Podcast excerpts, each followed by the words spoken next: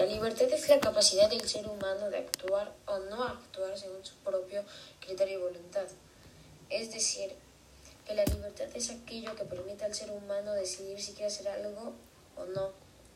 El, el humano lo decide si lo decide es libre en hacerlo, pero también es responsable de sus actos. Es decir, si de repente llega y hace algo malo o roba o algo así, ahí ya es ahí hay una consecuencia.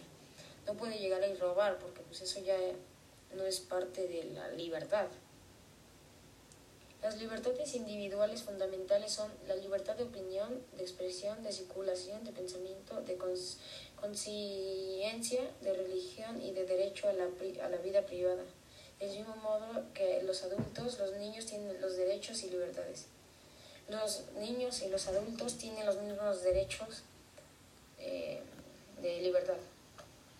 Toda persona tiene derecho a la libertad de opinión y de expresiones. Este derecho incluye la libertad de mantener opiniones sin interferencia y de buscar o recibir y difundir información e ideas a través de cualquier medio de comunicación, de comunicación e independientemente de las fronteras, ya sea oralmente, por escrito o impreso.